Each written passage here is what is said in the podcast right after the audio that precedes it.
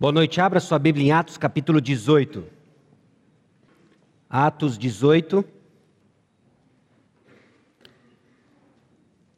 Do versículo 24 até Atos 19, versículo 7. Esse é o texto da nossa meditação hoje à noite. Diz assim o texto bíblico: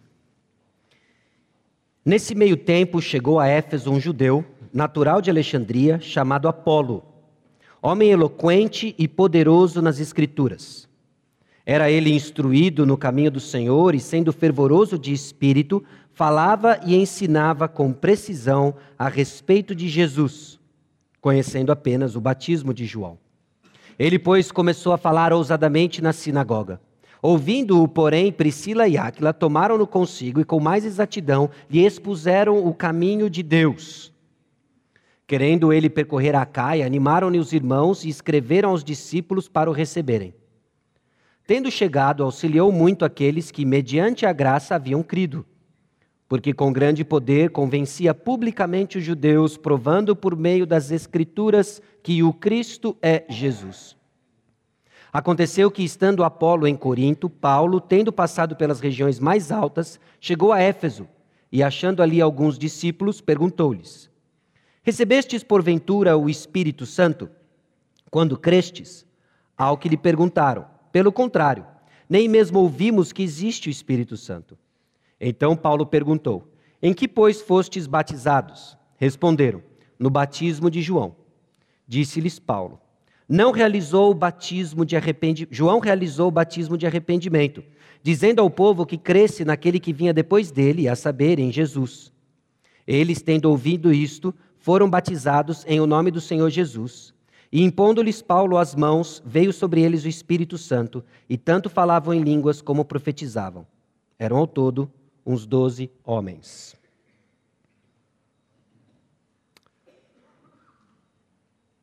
Vamos orar mais uma vez? Senhor nosso Deus e Pai, nós chegamos diante do Senhor, convictos de que o que lemos é a tua palavra convictos, ó Deus, de que o que lemos é a tua vontade. Expressa ao longo da história da igreja, lançando firme fundamento, ó Deus, para nós, Igreja 2016. Eu peço que o Senhor me dê clareza, eu peço que o Senhor ilumine nossas mentes, a fim de compreendermos o texto bíblico, a fim de entendermos tua vontade, a fim de vermos Cristo mais uma vez. Que a visão hoje à noite seja do Cristo ressurreto, do Cristo glorioso, que transforma vidas, restaura corações, para honra e glória, Deus, do teu nome, em nome de Jesus. Amém. Atos capítulo 18, versículos 24 a Atos 19, 7 é o texto da nossa mensagem hoje à noite, fazendo parte da nossa série no livro de Atos. E antes de entrarmos efetivamente numa pequena introdução no livro de Atos, eu quero que você pense sobre a sua última reunião de família. Eu não sei se você tem o costume ou participa disso, daquelas reuniões de família em que histórias da família são contadas. Fotos são vistas, trajes são zombados, no certo sentido, né? cortes de cabelo são vistos por uma nova geração e histórias começam a ser contadas. Talvez algumas mais engraçadas, algumas trágicas, seja como for, essas histórias nos ligam a uma história maior do que o que nós enxergamos. Histórias de família nos faz perceber que nós pertencemos a algo maior do que a nossa própria história. Talvez a sua história comece no dia em que os seus avós tiraram a primeira foto do primeiro encontro do namoro deles. E você olha que gracinho o vestidinho da minha avó, olha que bacana o penteado do meu avô, olha que diferente que é essa foto, amarelada, manchada, mas ainda assim te dá um vislumbre de que a sua história é maior do que a sua própria história. Num certo sentido, assim é o livro de Atos, que conta a história do início da nossa história. Ler e estudar o livro de Atos deve fomentar em nós a sensação de que o que nós desfrutamos hoje em 2016 em São José dos Campos é uma história maior do que a nossa própria história, que reflete o poder da mensagem que nós proclamamos, que reflete a grandeza do Salvador que nós amamos, o Senhor Jesus Cristo. Atos, então, é esse livro que na nossa série nos tem mostrado a expansão do Evangelho de Cristo no mundo judaico e no mundo gentil. No mundo judaico, o povo de Deus do Antigo Testamento, o mundo gentil, todos aqueles que não eram judeus. O livro de Atos nos conta e nos dá a esperança de que o evangelho Messias prometido para um povo distante, o povo de Israel, veio também abençoar as nações das quais nós fazemos parte, brasileiros por nascença. Nós encontramos então uma descrição detalhada, inspirada sobre os efeitos do Evangelho no povo de Deus, criando e expandindo a igreja. É o berço da igreja, é a criação da igreja por meio de uma mensagem poderosa, a mensagem do Evangelho e agora a expansão dessa igreja no mundo judeu, no mundo gentil.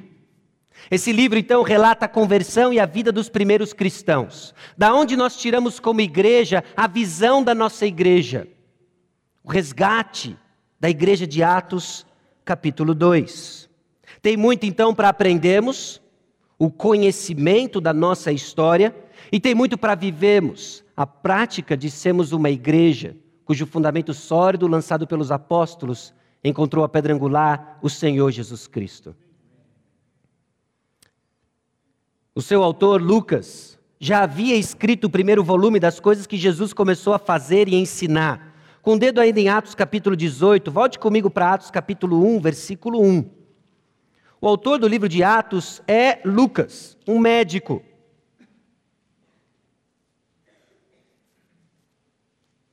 E logo no primeiro versículo ele diz o seguinte: Escrevi o primeiro livro, uma referência ao Evangelho de Lucas, ó Teófilo, relatando todas as coisas que Jesus começou a fazer e ensinar.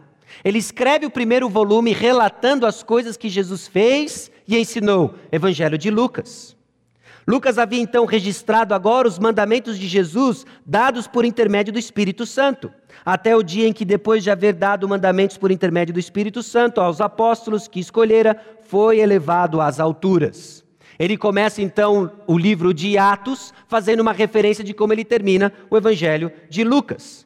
Em Atos, então, ele registra os atos dos apóstolos também por intermédio do Espírito Santo. A agência do Espírito Santo é presente no Evangelho de Lucas e a agência do Espírito Santo é presente no livro dos Atos dos Apóstolos, ou melhor, Atos do Espírito Santo por intermédio dos apóstolos. Na primeira metade, que já foi exposta alguns anos atrás aqui na nossa igreja, essa mensagem é proclamada no mundo judaico. E nós estamos na sessão em que essa mensagem agora alcança o mundo gentil, ou seja, aqueles que não são judeus. É a expansão da bênção do Evangelho. É o poder do Evangelho rompendo barreiras étnicas, alcançando todas as nações e gerações, até São José dos Campos, em 2016. Irmãos, a mensagem que nós proclamamos, a mensagem que nós abraçamos, o Senhor que nós amamos, não é uma invenção de 70 anos atrás, 30 anos atrás, 5 anos atrás. É a mensagem que os próprios apóstolos, designados pelo próprio Senhor Jesus Cristo, pregaram e foram testemunha ocular. E essa mensagem tem percorrido gerações e nações até que chegou a nós. É história da nossa família. Não seremos uma igreja viva e relevante em nossos dias, resgatando biblicamente a igreja de Atos 2, que é a visão da nossa igreja. Nós não seremos isso se não nos curvarmos diante do mesmo evangelho e do mesmo Senhor. O coração, então, da visão da nossa igreja brota da mensagem que esparrama e é proclamada por todo o livro de Atos. É o coração da nossa mensagem, é o nosso DNA. É o nosso DNA. E é o DNA que gera vida, e é o nosso DNA, a mensagem do Evangelho, que gera a vida da igreja, e no nosso caso, para os nossos propósitos, Igreja Batista Maranata. Atos 18, 24 até 19, 7 é uma passagem chave para entender um aspecto transicional do livro de Atos. Existem relatos, o que eu quero dizer com isso? Existem relatos que não se repetem na história por fazerem parte de um conjunto de confirmações da mensagem e do avanço do evangelho. Essa é uma das passagens. Elas confirmam uma verdade, elas confirmam uma mensagem que se replica ao longo da história, dando para nós vida. Então, uma correta aplicação do texto virá depois de entendermos o texto. Então eu quero passar grande parte do tempo hoje com vocês, entendendo Atos capítulo 18, versículos 24 até Atos 19, versículo 7. Nós estamos lidando com dois episódios que estão, de uma certa forma, intimamente ligados com a proclamação do Evangelho. E como nós extraímos então aplicações, sabendo que a base, o fundamento da mensagem apostólica, ou seja, o evangelho, é lançado, destravando mais uma fase do crescimento da igreja. Os apóstolos detêm as chaves da igreja, eles abrem como se fossem portas ao longo do livro de Atos, mostrando o alcance do evangelho, com sinais confirmatórios mostrando que a mensagem que hoje nós proclamamos, ela encontra um sólido fundamento, a doutrina dos apóstolos, que é uma das marcas da igreja primitiva. Eles perseveravam todos os dias na doutrina dos apóstolos. A mesma que chegou até nós, São José dos Campos, 2016. O ministério em Éfeso. A história de um camarada chamado Apolo. Aquila e Priscila, nós vimos na semana passada, foram deixados em Éfeso como parte de um plano de levar o evangelho à Ásia. O apóstolo Paulo enxergava a Ásia como um ponto estratégico para o avanço de missões. Em particular, a cidade de Éfeso era uma cidade de grande transição de pessoas. Muito acontecia na cidade de Éfeso. Era um ponto estratégico para levar o evangelho, porque de lá vinham pessoas de diversas regiões, receberiam o evangelho e o que tornariam conhecido por toda a Ásia. O apóstolo Paulo tinha um objetivo específico de chegar em Éfeso, de chegar na Ásia.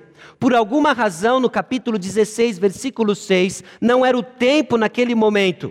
Ele foi impedido de pregar a palavra. Atos 16, 6, e percorrendo a região frígio-gálata, tendo sido impedidos pelo Espírito Santo de pregar a palavra na Ásia. O Espírito de Jesus não permite o avanço da mensagem do Evangelho nessa região particular. Não era o momento. Mas é nessa transição da segunda viagem missionária do apóstolo Paulo para a terceira viagem missionária do apóstolo Paulo que a Ásia se destrava, que a Ásia se abre para receber o Evangelho. E Deus vai usar. Vai usar um casal em particular, vai usar um senhor em particular, vai usar doze homens em particular e vai usar o apóstolo Paulo. São os nossos personagens do enredo dessas duas estrofes, dessas duas narrativas que nós acabamos de ler. Apolo era um judeu instruído e ele chega em Éfeso, um judeu natural de Alexandria. Alexandria era um centro intelectual talvez o Vale do Silício, um, um, um, lugar onde ficava, eu não sei se você quiser colocar em algo próximo para nós, era o Ita da região. Aquele camarada veio do Ita, o que, que você sabe sobre ele? Algumas coisas já. Algumas coisas já.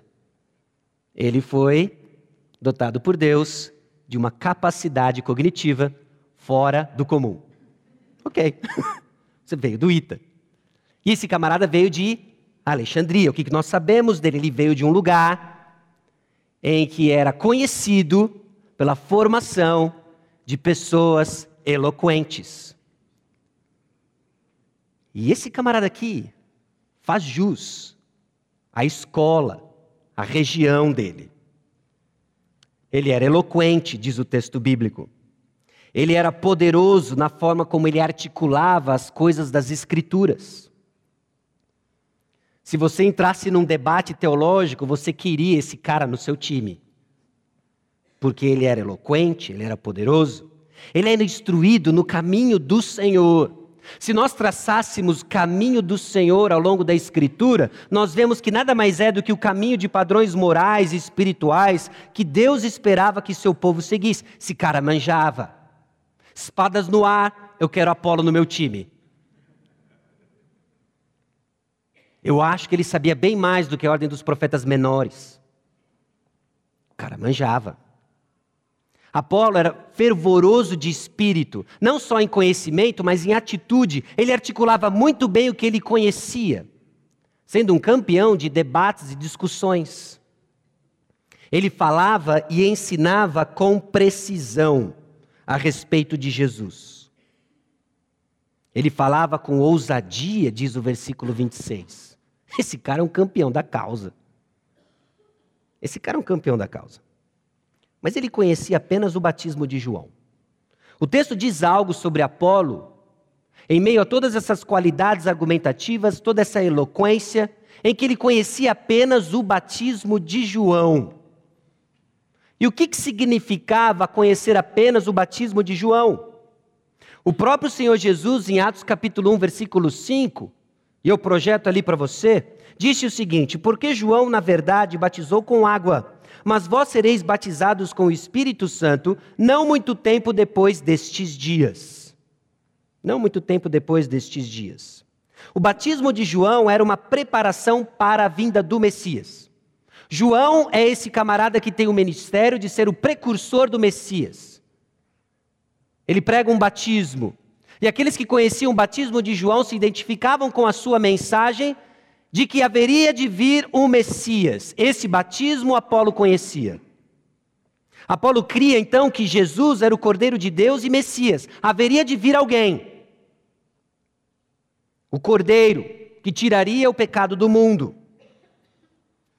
Mas Apolo não entendia o significado da morte e ressurreição de Cristo. Limitado no conhecimento do batismo de João, faltava algo para Apolo. Apolo era um homem eloquente, Apolo era um homem que conhecia muito da palavra, mas lhe faltava algo.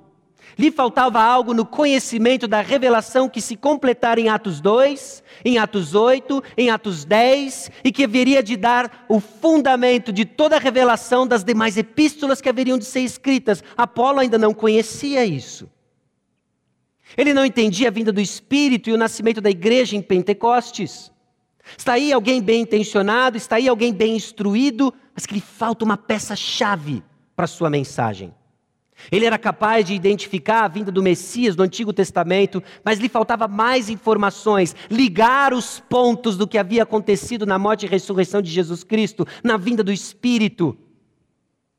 Marcos fundamentais para a criação da igreja. Apolo era uma figura comum do momento histórico de Atos. Era um crente do Antigo Testamento, mas ainda não poderia ser chamado cristão, porque não havia uma compreensão da vinda do Espírito, não havia uma compreensão da morte e ressurreição de Jesus Cristo. Mas tem um casal ali observando Apolo. Tem um casal observando que seus ensinos eram corretos, mas ele precisava de mais informação acerca de Cristo. Priscila e Áquila, fazedores de tendas, provavelmente gente simples, chegam junto de Apolo. Não numa atitude arrogante, mas com humildade, ganhando Apolo em amor, levando-o no canto e dizendo: Apolo, você está quase lá. Você está quase lá. Deixe-me contar o que o apóstolo Paulo nos ensinou.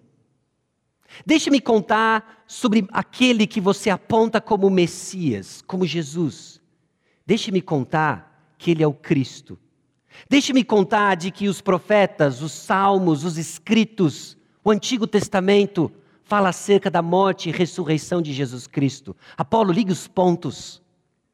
Chegam junto então e com mais exatidão lhe expuseram o caminho de Deus. Paulo recebe, receba Apolo. Ele recebe então a instrução mais precisa. Ele recebe informações acerca de Jesus Cristo. E ele se transforma, curiosamente, numa ferramenta mais útil para o reino. Porque agora ele conhece o túmulo vazio, a cruz, o espírito. Apolo, agora instruído na revelação completa acerca de Jesus Cristo, segue para Caia, especialmente em Corinto. No capítulo 19, versículo 1, nós temos pistas sobre o destino desse homem que agora recebe a mensagem em Éfeso, parte para Caia, em especial Corinto. Aconteceu que, estando Apolo em Corinto, Paulo, tendo passado pelas regiões mais altas, chegou a Éfeso e achando ali alguns discípulos. E Apolo vai para Corinto. Ele foi útil para auxiliar os que lá estavam e criam pela graça. Note no versículo 27. Querendo ele percorrer a Acaia, animaram-no os irmãos e escreveram aos discípulos para o receberem. Tendo chegado, auxiliou muito aqueles que, mediante a graça, haviam crido. O texto é claro. agora munido de todo conhecimento acerca do cumprimento das profecias do Antigo Testamento em Cristo Jesus, a vinda do Espírito, ele ministra para aqueles que criam e haviam crido por causa da graça. Ele ministra aos irmãos, ele ministra aos crentes, aos cristãos. Apolo tem um ministério específico com cristãos, ele edifica. Não é à toa então que nós lemos coisas em Corinto Paulo plantou, Apolo regou. Apolo tinha um ministério distinto. E é interessante e curioso como na igreja do nosso Senhor Jesus Cristo, como na manifestação local Igreja Batista Maranata, nós vemos exatamente isso, ministérios distintos em momentos distintos. Alguns plantam, outros colhem, outros regam, outros edificam. E assim é o progresso do evangelho usando peças diferentes, mas todas fundamentais para que o evangelho alcance o mundo judeu e o mundo gentil. Seja você brasileiro, residente de Cafarnaum, qualquer que seja a região. Deus usando peças. Deus usando peças diferentes, com funções diferentes, instruções diferentes. Ele usa Apolo. E é interessante, eu vou fazer algumas ligações com a Epístola aos Efésios, porque eu fiquei imaginando enquanto li esse texto, o nascimento de uma igreja em Éfeso e depois, alguns anos depois, quando o apóstolo Paulo escreve uma carta aos Efésios. E é interessante que muito do teor da carta aos Efésios reflete justamente a necessidade que se vê frequente em Éfeso. O conteúdo da carta aos Efésios reflete a necessidade que nós enxergamos aqui no início da igreja de Éfeso.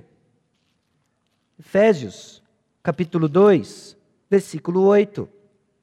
Porque pela graça sois salvos, mediante a fé. E isso não vem de vós, é dom de Deus. E justamente Apolo ministra aqueles que creram mediante a graça. Mediante a graça. Mas Apolo também foi útil para ministrar aos judeus. Ele convencia, ele refutava, provando que Jesus é o Cristo. Jesus é o Messias prometido, versículo 28. Porque com grande poder convencia publicamente os judeus, provando por meio das Escrituras que o Cristo é Jesus. Se esse camarada já era, já não era fraco, com meia verdade, imagina ele agora munido do arsenal completo. Esse cara entrava na sinagoga e não ficava um judeu de pé. Mostrando que Jesus é o Cristo. E ele ministrava então para os que criam, e ele evangelizava os que ainda não creem. Porque é isso que o evangelho faz. O evangelho consola os que creem, o evangelho confronta os que não creem. A mesma mensagem atinge propósitos diferentes, porque é o Espírito Santo quem ministra específico nos corações.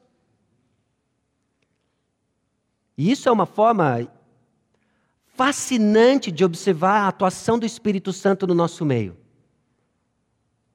Como, por exemplo, uma única mensagem pode atingir objetivos diferentes dentro de uma mesma comunidade, consolando alguns, confrontando outros, de acordo com a necessidade, porque a verdade foi proclamada e Cristo foi exaltado.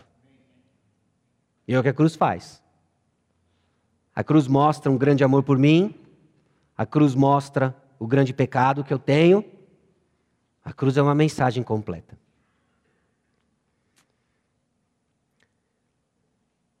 Apolo tornou-se então uma figura querida para a igreja de Corinto, ao ponto de, algum tempo depois, quando Paulo escreve aos Coríntios, ele reconhece que alguns eram do time de Apolo, outros eram de Paulo, e tinha os caras de Jesus, que eram os espirituais, né? E tinha os caras de Jesus. Apolo se tornou alguém querido, uma referência na igreja. Porque agora ele está sendo usado, munido do evangelho completo, para ministrar aos santos e confrontar os judeus que ainda não reconheciam Jesus como Messias. Sua transição, então, de um crente da antiga aliança para um santo do Novo Testamento foi uma bênção para a igreja. Ele cria na vinda de Jesus e agora ele é informado: Jesus veio, morreu, ressuscitou, o Espírito Santo veio, isso abençoou a igreja. E o que fez essa transição? O que causou essa transição no coração de Apolo? Nós não temos detalhes do conteúdo exato que Priscila e Áquila ministraram no coração de Apolo, mas nós temos suspeitas mediante a pequena e leve mudança que ocorreu no discurso de Apolo no versículo 28. Cristo é Jesus. É a centralidade da obra e pessoa de Jesus Cristo revelada pelo Espírito Santo. O novo é essa vinda do Espírito Santo, é esse evento da aceição de Jesus Cristo e a descida do Espírito, que turbina a mensagem de Apolo, revelando que Jesus Cristo é central, amplamente explorada na carta aos Efésios. Por exemplo, no qual, uma referência a Cristo, temos a redenção pelo seu sangue, a remissão dos pecados, segundo a riqueza da sua graça. Havia uma promessa de redenção completa dos pecados. Havia um ensinamento de que não era o sangue de animais que iria purificar pecados. E agora é a mensagem completa do Evangelho em que nós vemos o cumprimento disso tudo na figura do Senhor Jesus Cristo em quem Cristo também vós, depois que ouvistes a palavra da verdade, o evangelho da vossa salvação, tendo nele crido, fostes selados com o Santo Espírito da promessa. E Apolo é informado sobre tudo isso. Sobre a pessoa, sobre a obra de Jesus Cristo. Informações que ele recebe, que turbinam o seu ministério e que o tornam uma bênção na igreja para os que creem e que torna uma pedra de sapato para os judeus que insistem em não reconhecer Jesus como Messias. Lá vem Apolo e as suas perguntas que não temos respostas e as suas colocações que nos constrangem. Lá vem aquele que é eloquente e poderoso para mostrar que Jesus é o Cristo. Jesus é o Cristo. Bom, a passagem continua falando do ministério em Éfeso com relação a doze homens. Apolo vai para Corinto, a Caia, e Paulo cumpre seu plano de voltar a Éfeso. No capítulo 18, versículo 21, mas despedindo-se disse: Se Deus quiser, voltarei para vós outros. E embarcando, partiu de Éfeso. Paulo queria voltar para Éfeso, se Deus quiser. Nos planos soberanos de Deus, Deus quis, e ele voltou. E ele volta e ele continua o seu ministério em Éfeso. Provavelmente entrando pela região norte, onde ele havia ministrado aqueles irmãos ele volta em Éfeso e encontra alguns discípulos. Não necessariamente cristãos, discípulos. Discípulos é um termo amplo no Novo Testamento e, pelo contexto, nós entendemos às vezes como cristãos e às vezes como meros seguidores, alguém que seguia um mestre. Às vezes no Novo Testamento nós vemos que os discípulos deixaram Jesus, ficaram os doze, mas os discípulos deixaram Jesus quando Jesus aperta o discurso. Nem sempre discípulo é de fato alguém transformado, regenerado. Às vezes é referência a um mero seguidor. O Novo Testamento declara que o recebimento do Espírito Santo acontece no momento em que cremos. Efésios 1,13, nós acabamos de ler, selados pelo Espírito Santo, e define que quem não tem o Espírito Santo não é cristão. Esse é o arcabouço doutrinário que nos ajuda a entender esse texto como uma transição da expansão do Evangelho e não prescrição para uma suposta experiência de segunda bênção, em que alguns desassociam o crer em Cristo da vinda do Espírito, com supostos sinais. Mas o que está acontecendo aqui não é replicável, replicável ao longo da história, mas marca o início da nossa história. O momento em que a igreja está sendo formada e expandindo de acordo com o índice dado para nós em Atos 1:8. Jerusalém, Judéia, Samaria e confins da terra. Jerusalém, Atos 2, Judéia, Samaria, Atos 8, confins da terra, Atos 10, de mãos dadas com Atos 19. Agora nós entendemos a expansão do Evangelho, a vinda desses santos do Antigo Testamento, reconhecendo o Evangelho do Senhor Jesus Cristo, a vinda do Espírito Santo sobre eles, a confirmação diante da figura de um apóstolo, sinais confirmatórios de línguas e profecias. Bom, esse é o verdadeiro Evangelho. Agora nós temos uma revelação completa em Cristo Jesus e replicamos esse modelo agora, teimando, se você quiser usar dessa forma, na doutrina dos apóstolos, já confirmada. E nós vemos essa confirmação na história da nossa família em Atos capítulo 19. O discípulo, então, que tem essa conotação ampla, recebe a pergunta do próprio apóstolo Paulo. Paulo não assume de fato que já são crentes. Ele olha os discípulos e pergunta: Vocês receberam o Espírito Santo? Espírito quem? Espírito Santo. Vocês receberam o Espírito Santo? Nem sequer sabiam que havia um Espírito Santo. Diferente de Apolo, eles estão completamente perdidos nas mensagens que receberam, uma crença vaga, seguiam, talvez bem intencionados, mas sem o conhecimento de Cristo Jesus e do Espírito Santo. Agora, aqui, muito curioso, preste bastante atenção nisso daqui. Disse-lhes Paulo: João realizou o batismo de arrependimento, dizendo ao povo que cresce naquele que vinha depois dele, a saber, em Jesus. Paulo não instrui os doze homens em como receber o Espírito Santo. Paulo instrui esses doze homens sobre o Senhor Jesus Cristo.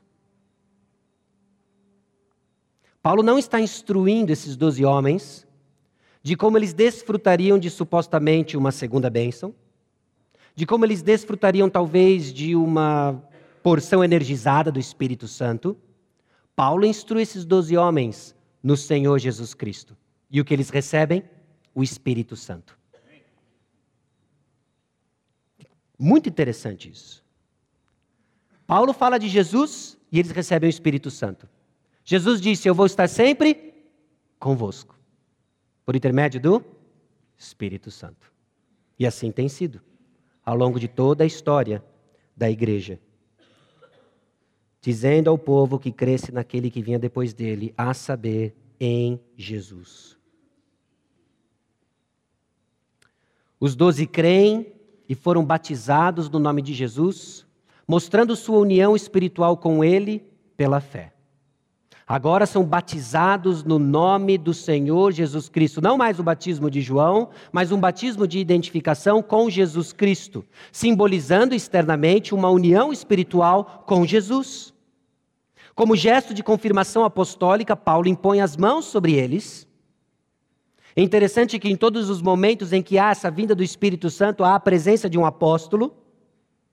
Paulo, como apóstolo, então, inaugura a igreja nos confins da terra, que juntamente com Atos 10, fecha o ciclo de Atos 1:8. Atos 1:8 diz o seguinte: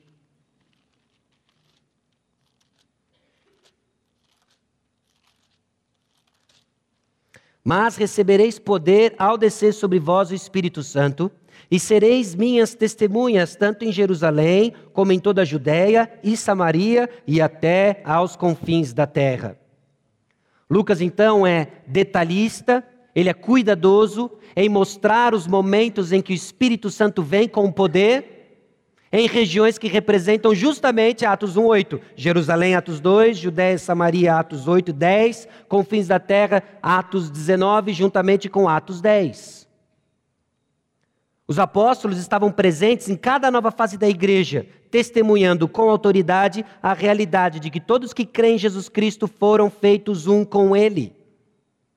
Foram feitos um com Ele. E como que nós sabemos disso? Eu não sei se você já parou para pensar como o Novo Testamento desenvolve sinais. Muitas vezes nós queremos sinais para crer, e Deus, na sua misericórdia, fornece sinais externos como evidência de transformação interna. Lembra de Marcos capítulo 2? Desce o paralítico. Jesus está ensinando numa casa, está ensinando seus discípulos numa casa, um barulho, cai terra, cai. Eu ia dizer concreto, mas ignorância dos tempos no caso, né? Cai alguma coisa daquele teto e desce. Os amigos descem um paralítico.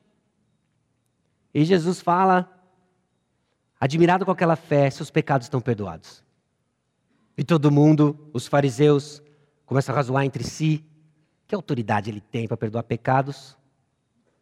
Jesus, conhecedor do coração dos homens,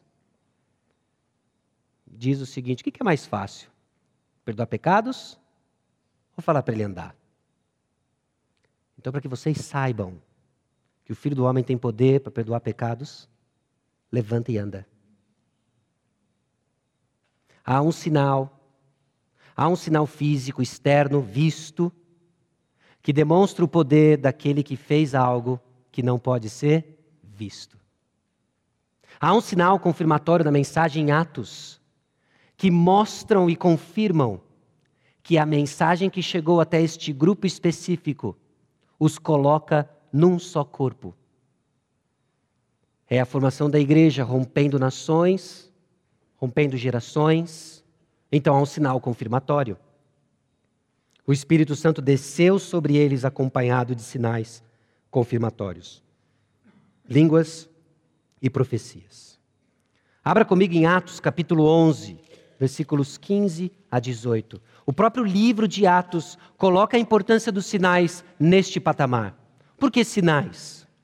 Será que Deus está preocupado em dar um show e impressionar todo mundo com a sua habilidade de reverter Babel na frente dos nossos olhos? Os sinais são confirmação de que há uma mensagem sendo carregada. A mesma mensagem que Cristo pregou agora está sendo levada por meio do Espírito usando os apóstolos. Atos capítulo 11, versículos 15 a 18.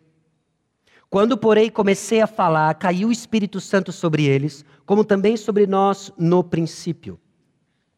Então me lembrei da palavra do Senhor quando disse: João, na verdade, batizou com água, mas vós sereis batizados com o Espírito Santo. Pois se Deus lhes concedeu o mesmo dom que a nós nos outorgou quando cremos no Senhor Jesus, quem era eu para que pudesse resistir a Deus? Palavras de Pedro. Eles receberam os mesmos sinais confirmatórios, porque receberam a mesma mensagem. A mensagem, então, que foi dada a esse povo judeu o Messias que foi dado ao povo judeu, também abençoa as nações.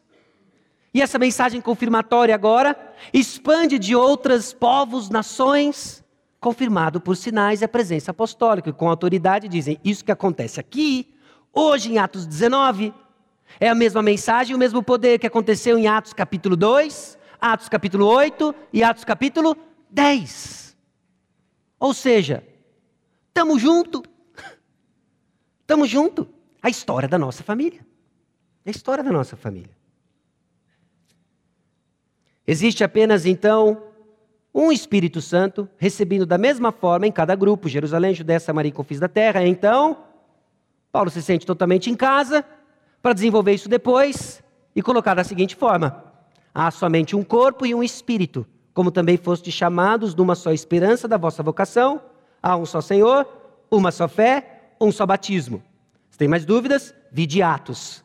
É a mesma mensagem, são as mesmas manifestações, o mesmo Senhor Jesus e o Espírito Santo poderosamente atuando na igreja do Senhor Jesus Cristo. E nós? E quando olhamos para um texto desse, com uma série de, de implicações teológicas, doutrinárias, o que nós extraímos de um texto, como Atos capítulo 18, versículo 24, até Atos 19, versículo 7. A vitalidade, meus irmãos, de nosso ministério está na proclamação da pessoa e da obra de Jesus Cristo. Apolo era eloquente, ele impressionava com a sua retórica, mas o poder do ministério de Apolo o poder do ministério dos apóstolos não estava inerentemente em suas habilidades, não estava ligado no que eles eram capazes de fazer, mas na pessoa e na obra do Senhor Jesus Cristo. Eu não sei se você se enxerga dessa forma, mas muitas vezes eu me vejo como um elo de uma corrente bem maior e que eu tenho poucas informações do que veio antes e menos ainda do que virá depois. Mas se chegou para mim, eu quero garantir que vai chegar para outros. Se seremos um elo na comunicação do Evangelho no Vale do Paraíba, Igreja Batista Maranata, nós devemos guardar e preservar a mensagem da pessoa e da obra do Senhor Jesus Cristo. Entregando a uma nova geração que vai receber com fé. Aprender nos pés do Senhor Jesus Cristo, revelado na Sua palavra, a Bíblia, e transmitir para outras gerações. Para que a história da nossa família não morra no vale, mas continue sendo levada até os confins da terra. E a vitalidade para que isso aconteça não está em ver os nossos recursos, porque, francamente, olhe bem para nós. Às vezes a gente se impressiona conosco mesmo. Mas Deus tem uma forma irônica, amorosa, de até mostrar que a gente não é grande coisa. Nós não é grande coisa, não. Vasos de barro. Mas dentro tem um tesouro valioso. E a vitalidade, então, meus irmãos, da nossa igreja está nesse tesouro. E reconhecer isso nos leva a um cuidado. Um cuidado que ninguém está imune. É possível falar das coisas de Jesus sem falar de Jesus, falando do reino sem falar do rei. Esse é um cuidado que, antes de tudo, nós pastores devemos ter. E por natureza, nosso coração é confuso em entender essas coisas. Professores da IBD que ministram a pequenas crianças, a tentação de usarmos histórias do Antigo Testamento, do Novo Testamento, como aplicações morais de que devemos ser bonzinho. Nós ouvimos hoje cedo. Crianças que não têm o Espírito Santo, qual é a capacidade de mudança? Começa com Z e termina com ero. Zero. Então tem uma mensagem que precisa ser proclamada. A pessoa e a obra do Senhor Jesus Cristo. Esse moralismo cansa a alma e abate o coração. São regras sem graça. Sem graça do poder de Deus. Mas Jesus dá vida ao coração. Graça que capacita a viver de acordo com as regras que ele nos deu.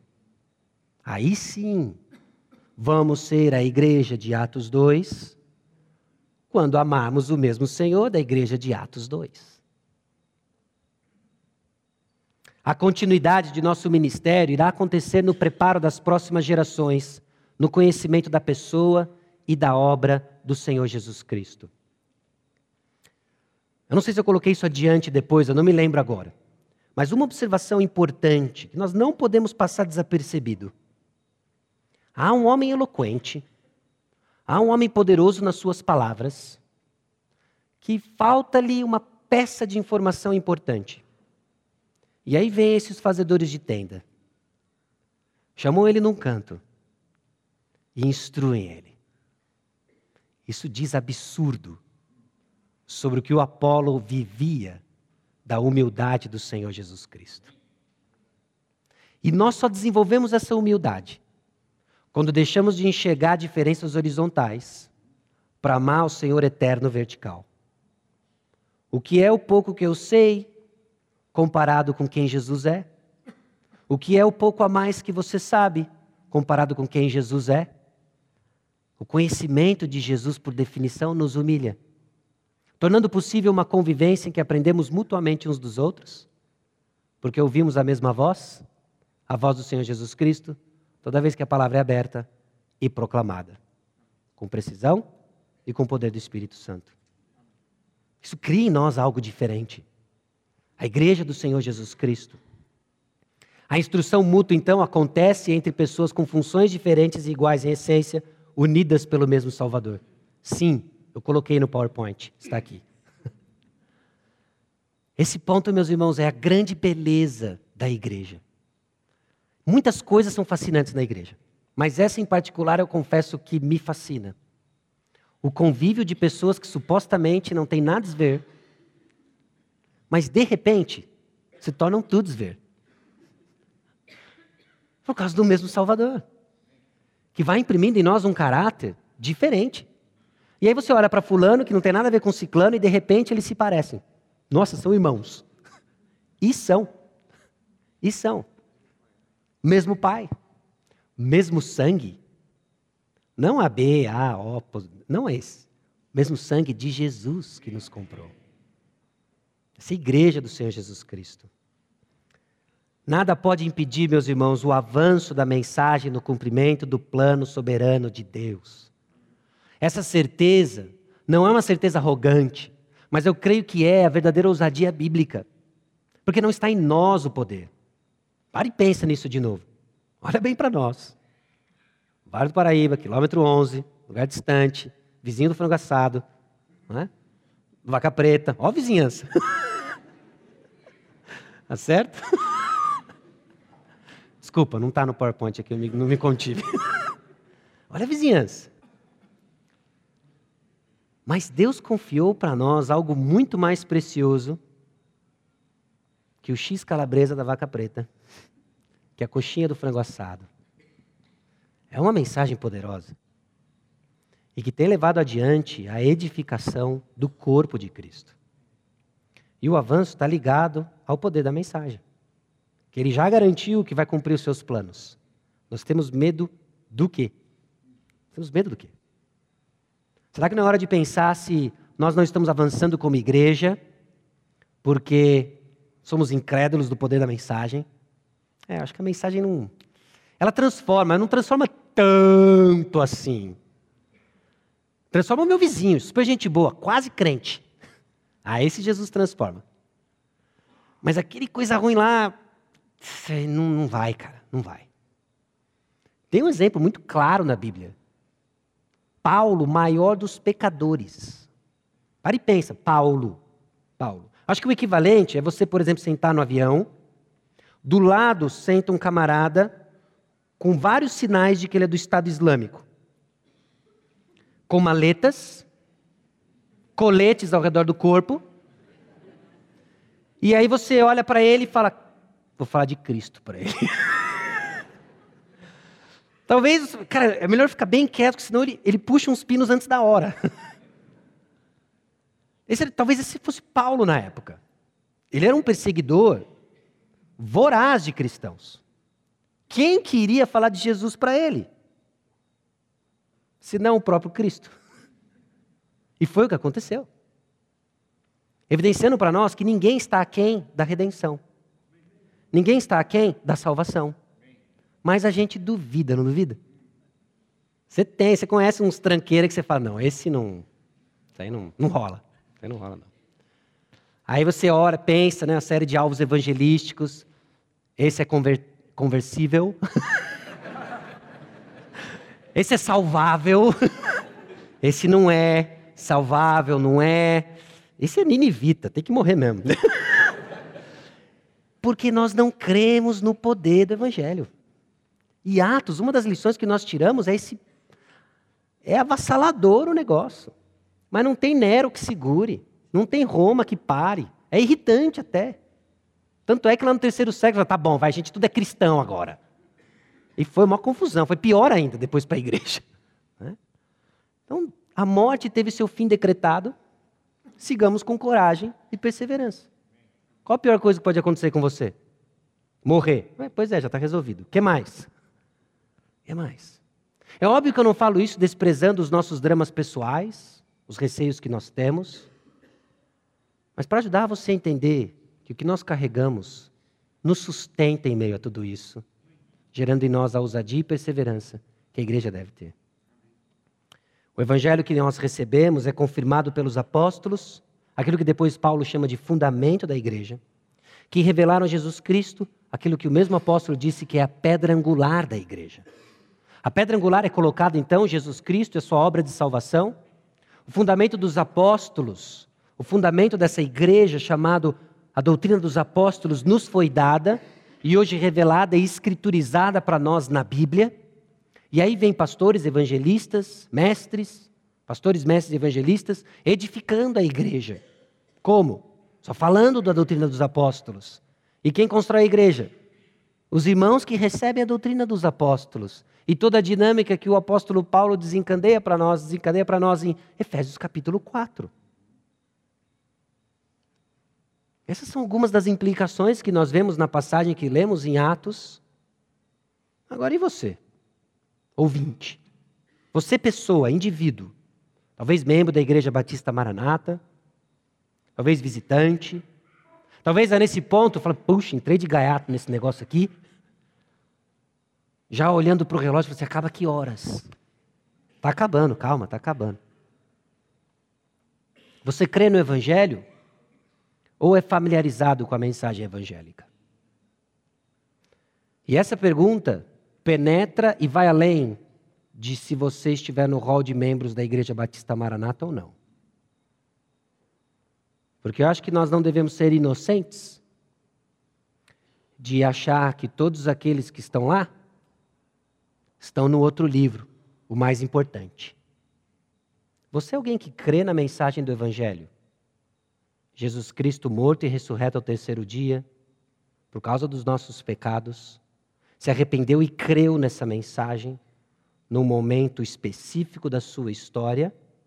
Ou você é alguém familiarizado com a mensagem evangélica, parte do crescimento vegetativo da igreja? O Evangelho nos coloca num ponto de decisão. Ou você está com Cristo, ou você está sem Cristo. Você evidencia a vida do Espírito Santo, ou você evidencia a morte das obras da carne? Talvez uma forma de ajudar você a responder a primeira pergunta é examinar a sua conduta de vida. Você é marcado por vida no espírito ou você é marcado por obras da carne? Porque as obras revelam a qualidade do seu coração. Você está engajado na comunicação do evangelho completo ou se acomoda em ser um consumidor das bênçãos do evangelho? A mensagem do Evangelho foi confiada para nós, Igreja do Senhor Jesus Cristo.